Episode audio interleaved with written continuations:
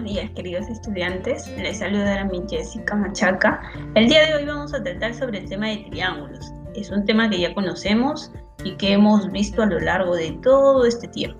Así que cabe recalcar justamente la parte del concepto, ¿cierto? Primero vamos a hacer una introducción para poder conocer más a fondo cuáles son las, las dos clasificaciones importantes y dentro de ellas conoceremos justamente sus subdivisiones.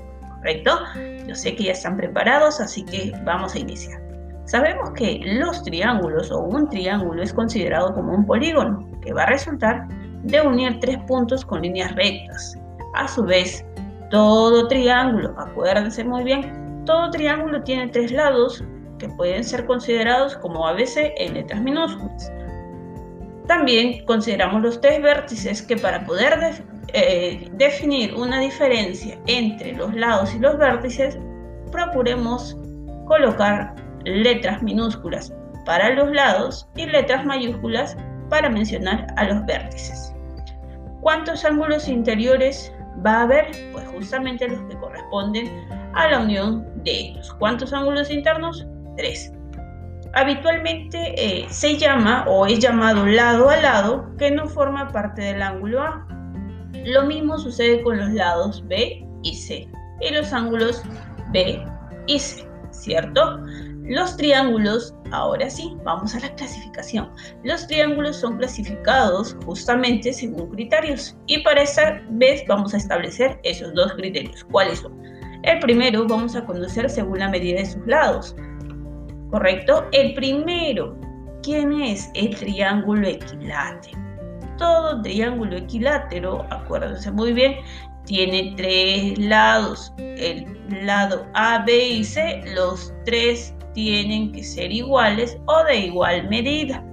A su vez, también los ángulos interiores van a tener la misma medida según el ángulo que le corresponde, por lo cual podemos inferir que el ángulo que le va a corresponder ya que la sumatoria de los ángulos interiores de un triángulo siempre debe ser igual a 180, recordemos que a cada uno de los ángulos le corresponderá justamente la medida de 60 grados.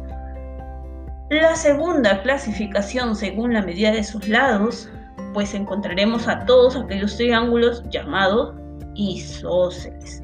¿Por qué isósceles? Porque tienen dos lados iguales y un lado distinto de ellos. A su vez, los ángulos justamente de los dos lados iguales van a ser iguales y el otro va a ser un ángulo agudo distinto. ¿Correcto? Entonces, no olvidemos un pequeño repasito este momento. Triángulo equilátero, tres lados iguales, ya que tienen sus medidas correspondientes, y tres ángulos iguales que presentan medida de 60 grados. El triángulo isósceles se caracteriza por tener dos lados iguales y un lado distinto. A su vez ocurre lo mismo con el ángulo, dos ángulos iguales y un ángulo agudo diferente. Y por último, para terminar esta primera clasificación, hablaremos del triángulo escaleno, que va a ocurrir aquí.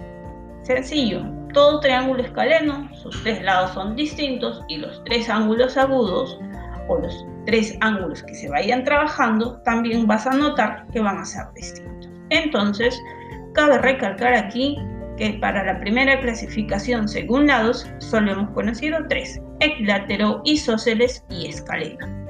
Pasamos a la segunda clasificación, según la medida de sus ángulos. Aquí vamos a tener también el conocimiento de tres tipos o subclasificaciones. El primero serán los triángulos acutángulos. Acutángulos hace referencia justamente a aquellos triángulos que tienen los tres ángulos agudos. ¿Qué quiere decir esto?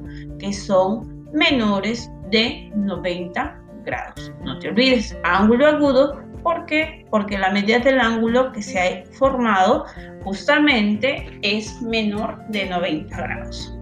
¿Listo?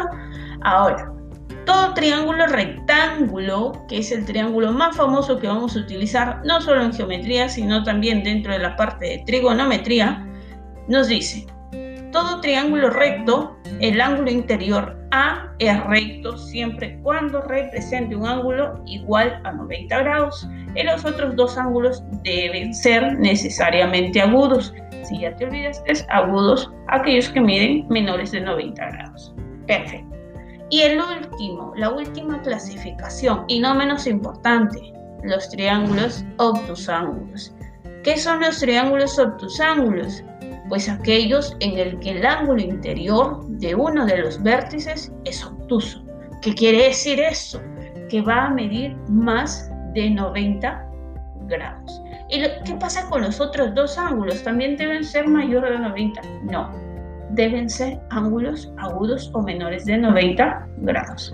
No te olvides, obtuso tiene un ángulo interior que va a medir más de 90 grados y los dos ángulos restantes serán ángulos agudos, que representan justamente menos de 90 grados. Y así de sencillo vamos a conocer justamente la clasificación de los triángulos.